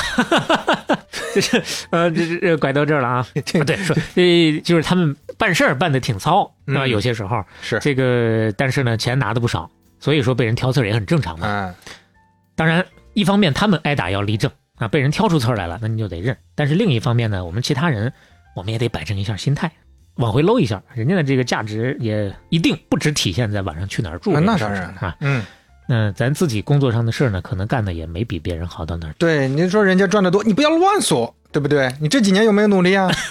自己都想想自己，哎哎，是不是？不哎要仇富啊，好不好？对，而且呢，转一圈又回到刘飞刚刚说的那个事儿，就是其实世界就是一个巨大的草台班子。这句话在今年特别特别的流行。，对，援引一下何森堡先生，很多人在过去这些年也蛮喜欢他的，从嗯一个讲解员开始做成了知识博主啊。他在二三年五月发的一条微博，感叹了两个事情。嗯第一个事情就是草台班的这个事儿啊，很好的呃给大家当了一波嘴替。他说：“我曾经以为的世界是各行各业的专业人士兢兢业业、互助互利、业务精熟、恪尽职守、同心协力的维护着社会高效稳定的运转。嗯，而我感受到的世界是，各个行业里充斥着大量的糊涂混子，少数明白人在无处不在的敷衍和推诿中，勉强把集体工作维持在底线之上，整个社会运转的晃晃悠悠、撒汤漏水。嗯，这句话是流传甚广啊。是，嗯，当然也再次提起，也不是为了给大家传递负能量啊，嗯就是为了像刚咱说的，看开啊，看开。一方面呢，我们该努力努力，该想辙想辙；另一个方面呢，我们暂时个人力量改变不了的，看开啊，嗯看开。为了让大家看开，其实和森堡人当时说这个话的时候啊，还有那么一段，嗯也做了另外一个对比。他说：“我曾经以为的社会观念的冲突，就不展开了啊。大体的意思就是都是求同存异的君子之争。但是他说，我观察到的社会观念冲突，是一小撮别有用心的坏逼煽乎着一大群毫无现实感的糊涂蛋耍起来的一出猴戏。哎，嗯他说，草台班子也好，耍猴戏也好，这俩概念可以解释大多数社会现象带来的困惑。嗯自从熟用了这两者之后，我上网时候心态平和多了。哎，这是想要跟大家分享的最核心的，也是人家想传递的这个。嗯可能有些时候我们自己也会困惑，确实是会困惑。的是的这哪来的这么大的气性，以及哪来的这么理直气壮的睁着眼说瞎话的这么多人呢？是吧嗯？不理解，慢慢的我们要学会跟这个世界和解，尽可能的意识到，并且接受这个世界的多样性和戏剧性。这个世界变化就是这么快，有从坏变好的，也有从好变坏的。既有朝为田舍郎，暮登天子堂，也有地走从军阿姨死，暮去朝来颜色故。门前冷落鞍马稀，老大嫁作商人妇。昨日门前野蛮人，今日门口被人堵啊！这是什么什么鬼贯口？这是个，就是硬转转到下一条，咱们这个过渡啊，就主打一个不够丝滑。哎，下一条也是咱们这个十条当中的最后一条了。我这部分呢，就是一条比一条长的，最后一条是最长的啊哎，大专题啊，哎，这是两个小时啊，大家准备 哎准备好啊准备。好了啊。所谓昨日门前野蛮人，今日门口被人堵，说的是谁呢？嗯，姚振华。哦二零二三年七月三十一号，宝能集团董事长姚振华在自家门口被讨薪员工给堵上了。现场视频显示，一辆黑色的迈巴赫轿车的车窗和挡风玻璃都被贴上了“还我工资”等讨薪标语，哎呦，而姚振华姚老板则被人群团团围在当中。虽然有安保人员的舍命保护，他一度冲出重围，但关键时刻却又被斜刺里杀出的一名讨薪者重重按倒在地，勒住脖子。姚老板气急大喊今晚要到哥哥家里住吗？哎，：“ 所有的魔幻 全部融为一炉，哎，你接着说，对不起，对不起。到哥哥家里住，哥哥给你拿钱呀！” 哎呀，杨老板气急大喊：“你们这是犯法！”嗯，对方立即回怼：“你欠薪两年，你不犯法。”嗯看看现场视频，哎感受一下这种魔幻的气氛。嗯，哎，给刘飞简单的看了一下这个现场的视频啊，嗯就是这么混乱啊！现场呢也分不清敌我到底谁是谁，就这么一场闹剧，最终以保安护送姚老板回办公室吃速效救心丸落下帷幕。场面之混乱，在千亿富豪身上那是前所未见啊！嗯至少是凤毛麟角啊，听咱是没听说过。好不容易脱身的姚振华进到公司之后呢，盛怒之下立马宣布裁员上百人。哎呦，裁完人依然怒气难消啊，在会上说：“ 天理都是为了发火才有。对对，就是这是连着的啊。啊啊，他说天理都没了啊，没看到现在的社会这么艰难，你不创造生产，除了会要钱，你还会干什么？他的愤怒其来有自，哎因为这已经是姚老板在短短十几天之内第二次吃瘪了。哦，往前推，这是七月三十一号的事儿啊，在七月十九号，自称是上市公司中聚高新实际控制人的姚振华，在亲自前往这家公司的厂区调研的时候，被两名保安拦在门外，死活不让进，说了十几分钟都没让他进去。嗯他让手下拍了个视频，把这个现场的全过程给记下来了，而且在视频当中义愤填膺地指责中聚高新管理之乱前所未见啊！我是实控人，你都不让我进。随后呢，还把这段视频直接就披露在了宝能自己的官网上，哦，这个我串起来了，这个视频我看过，原来就是刚才那位啊。就是这位姚老板啊。哎，就这事儿啊，他们自己没进去啊，这口气还没出来。几天之后呢，宝能又纠呃又带了几十号人卷土重来，气势汹汹的二次闯关。这当中包括了一整个的保安班底。那他的意思是、我们是实控人，你们这保安不合格，我们直接给你炒了，换我们这帮人，哦，夺权。哎呦喂，哇，这剧情这个真的是宫变差不多了，跟对，而且后面还有管理层想方设法把他们的那个四个这个董事会的人全部都踢出局，嗯也是这家公司上演的特别有意思的一幕。但即使这次是这样，带了这么多保安去，最终还是铩羽而归，不得其门而入啊！你就看这个所谓的实控人，他到底是不是实控人了？嗯哎呀，所以说让人觉得非常的唏嘘啊！嗯想当年呢，这姚老板也是纵横金融市场，所向披靡，威风凛凛，杀气腾腾的。现如今呢，时过境迁，宝能帝国甚至要大厦将倾，不断缩水，四处漏风啊！这一把好牌到底是怎么打成这样的呢？嗯，还得说要怪就怪这姚老板的口味太大了哦，咱们是从民国开始讲起。啊！家里有老人的回去打听一下。哎，姚振华这个名字，可能说到这儿，有些朋友还是稍微的有一点小小的疑惑，不是很熟啊。是啊，但是呢，很多人其实是听过他的事迹的。他的名字为大多数人所知，是因为二零一五年开始的宝万之争，啊，万科的股权之争。是，我们在五十一期的时候，其实顺道稍微的提到过一嘴。嗯，当时王石先生一句“家门口的野蛮人”，把宝能系推上了风口浪尖。嗯那一仗呢，也让姚老板站上了人生之巅。回顾一下姚振华姚老板的前半生，可以说走的其实都挺顺的，几乎每一次重要的决策都踩中了风口，甚至是大风口。九十年代的时候，国家启动了菜篮子工程，当时姚振华通过卖菜的生意，跟弟弟一起，兄弟俩积累了原始财富，然后呢，又一头扎进了房地产行业，赶上了一波大浪。到二零一二年，他又看上了保险行业的前景，嗯通过前海人寿，这个很多朋友也熟啊，就靠着高利率的万能险吸收了大量的资金。然后一五一六年险资疯狂举牌上市公司的那阵儿，他又通过股权质押在内的各种各样的高杠杆的操作，搞了一大笔钱，先后入股了多家上市公司，这其中就包括大举收购了万科的股份，想要拿下它的控股权。嗯，宝万之争是这么来的。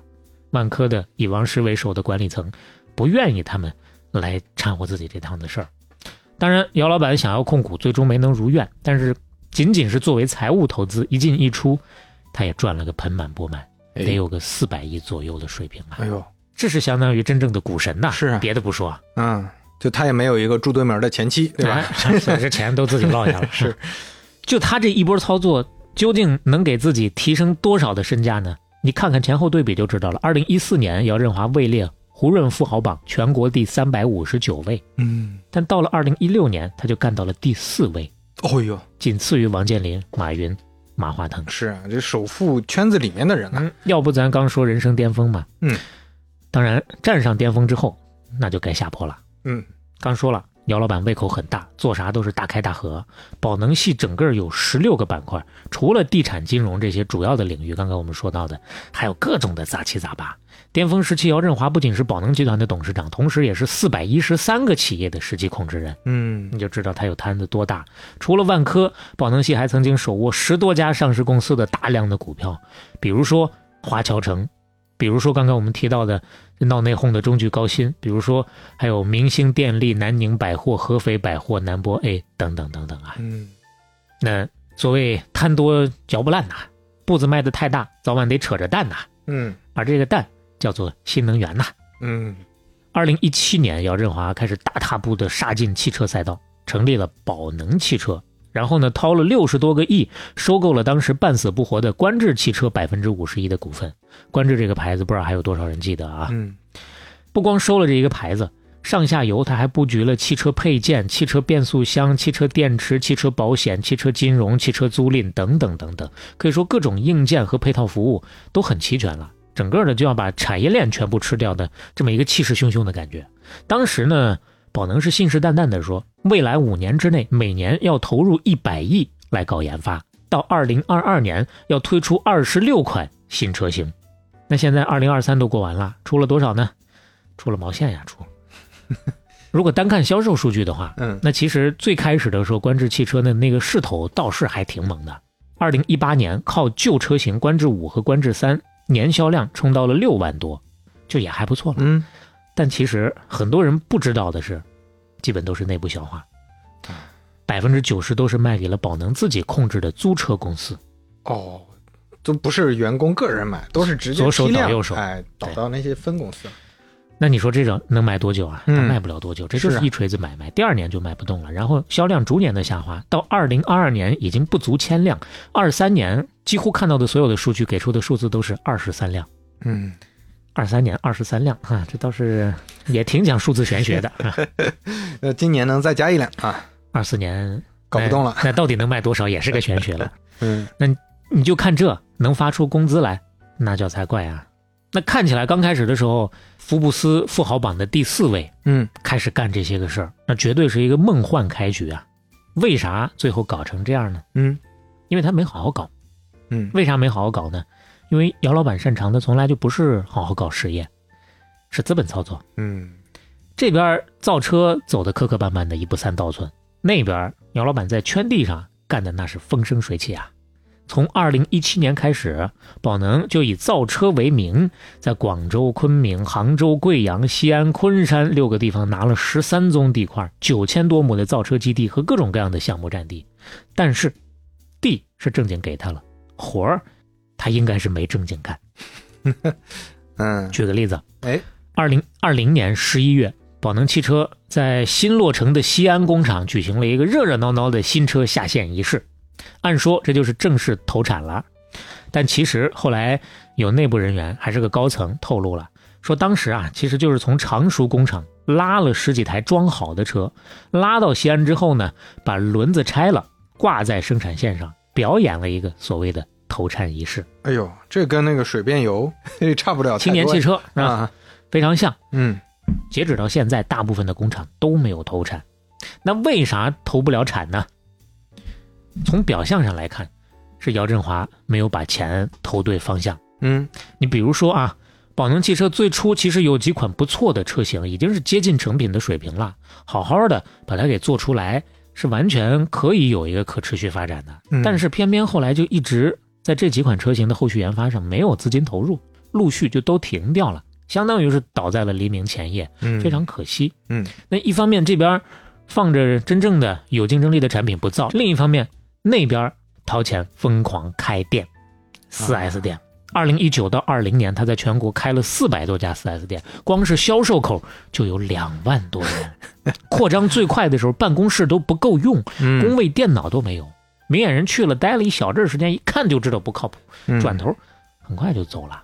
而且这种扩张模式不只体现在汽车板块，他们搞了好多其他的业务，都是在没有成熟模式的时候就开始投入巨额的资金，大肆的扩张。你比如说，他们还搞过生鲜业务，嗯，前前后后开出了上千家的店，但是开业之后呢，也是不好好干主业，而是直接要求大家去融资。宝能的融资团队非常之庞大，姚振华从大中小银行招揽了大批的人，专门就是到宝能来跑融资，而且融资口的薪水也远远高于经营口，动辄都是大几百万的提成。内部有人的说法是，他们这家公司百分之七八十的精力都在融资上。就跟咱们之前说啊，任天堂的很，尤其北美很多精力在打官司上，嗯对吧？这些公司的主营业务还真不见得就是手里这些个自己的产品和服务。拉大旗、吃虎皮就是他们的主营业务。嗯外部的大部分了解他们的人也都觉得蹭热度、搞资本操作，这才是姚振华的根本目的。嗯搞的这些个资本操作里头，也包括炒地皮和搞房地产。刚刚我们说的那些个厂房啊，那最后不是基本都没有投产吗？有些就是这种命运，有的是拿去盖了商业住宅了，有的直接就拿去抵押还钱了。嗯但是好巧不巧啊，这两年房地产又这样，所以说吃掉了它很大的一块流动性。本来他觉得哇，这个买卖肯定干得过啊，嗯不管什么方式，我直接拿地来搞房地产，那有太多的前辈已经证明这条路的可行性了。结果没想到一脚踩到坑里了。再加上他这种摊子铺的这么大，又没有健康的主营业务现金流的模式，本来就长久不了，所以说走到现在这步就没有那么奇怪了。嗯但是即使走到这步了，他还不愿意扯下遮羞布。杨老板很多时候开会的时候都会一遍又一遍的重复他的造车情怀。他说：“我就是要一直造车，我一直要做这个。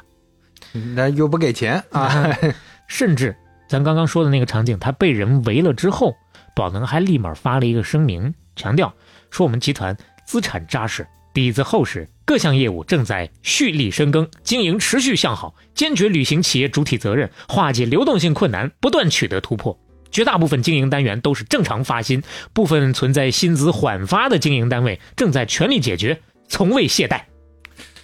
对此说法，员工表示哼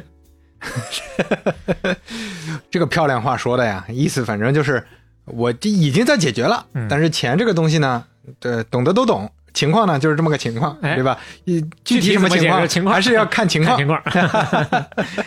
那现在宝能这边的实际情况是什么样呢？什么时候能翻身呢？嗯很难。宝能现在背着将近两千亿元的有息负债，整个集团欠薪已经超过十三个亿，汽车板块一个板块就超过七亿的欠薪额度，哎呦，是这么一个状态。现在包括金融机构、供应商、投资人，还有刚刚说到的被欠薪的员工在内，所有的债权方都在采取法律手段。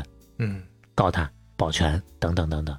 他现存的被执行人信息八十一条，说的是宝能啊，嗯历史被执行人信息两百二十条，被执行总金额三百七十五点九一亿。宝能系和姚振华名下的资产基本上都已经被冻结的差不多了，即使没冻结的、没有被处置的，内部的说法也几乎全部被质押了，有的甚至已经是几轮质押这么一个现状了。嗯那对于宝能来讲，对于姚老板来讲，到底还有没有出路呢？嗯不能说完全没有，硬要说的话，两条路。第一，宝能内部一直有一种说法，说宝能的优质资产都在小姚那儿。小姚不是姚振华的儿子，嗯是他的弟弟。刚刚我们提过一嘴。其实最开始创业的时候，他都是跟弟弟姚建辉一起来做的，只不过在二零二一年年初的时候，兄弟两个人分道扬镳了。嗯就在那个时候，姚建辉在公司内部会议上公开宣称跟哥哥姚振华的经营理念不合，后来就彻底的退出宝能，兄弟俩分家了。